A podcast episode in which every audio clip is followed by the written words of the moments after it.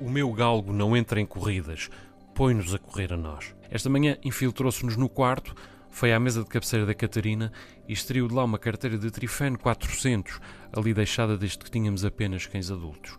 Quando nos apercebemos, já havia engolido dois ou três comprimidos. Demos-lhe água oxigenada para o fazer vomitar e apressámos-nos para o veterinário, que o algaliou e enviou a fatura para a recepção. Às vezes um vizinho pergunta: Que diacho de cão é esse? Estranha-lhe o pescoço comprido, a cabeça pequenina e os olhos azuis, embora lhe pareça que já viu um bicho assim na TV. Digo-lhe que é um galgo, capaz de acelerar até aos 70 km h em segundos, embora não saiba exatamente onde o li ou sequer se é verdade.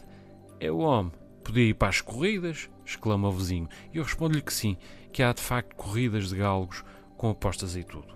O meu não participa comprámo-lo para cão de companhia, que é outra das suas aptidões, e hesitámos bastante, porque o habitual é recolhermos os animais da rua.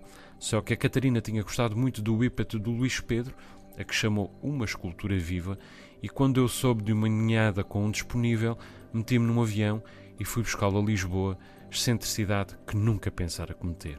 Íamos chamar-lhe Mr. Darcy, como o herói de Jane Austen, porque ele não o íamos esterilizar, e é uma verdade universalmente reconhecida que um varão solteiro e na posse de uma fortuna considerável deve andar à procura de companheira. Mas quando o pusemos no chão da cozinha para o apresentar ao Melville e à Jasmine, pareceu-nos antes um cão numa pintura e, portanto, chamámos-lhe Gauguin, porque ninguém pintou os cães como o velho Paulo depois de descobrir a Polinésia. Agora é o petit cá de casa, faz uns sprints no jardim, mas quando o levamos a passear com os outros, ainda tem de fazer um esforço para se equivaler ao Melville. Entretanto, há dias este fê-lo ganir, naquele seu jeito abrutalhado de brincar, e a Jasmine deu-lhe uma reprimenda tão grande que lhe deixou uma orelha em sangue, pelo que agora os dois machos, obedientes, brincam cada um para seu lado.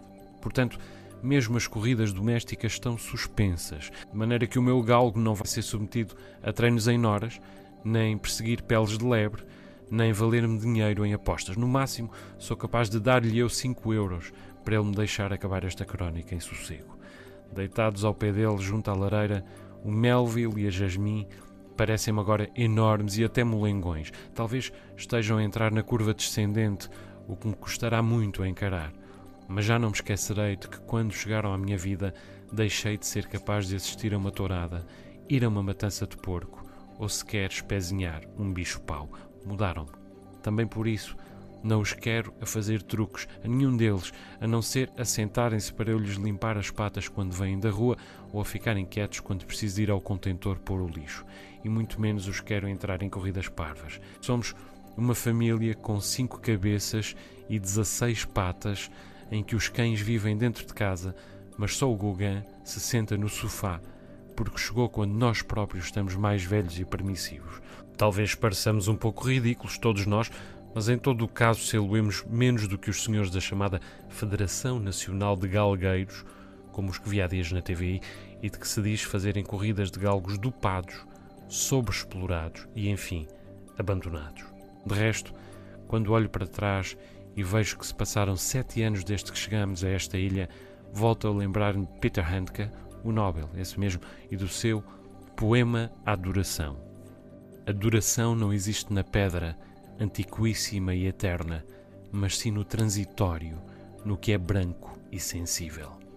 Com ele percebi que o que me ligaria à minha ilha natal, entretanto já algo estranha, não seriam nem a terra nem o mar, seriam as flores.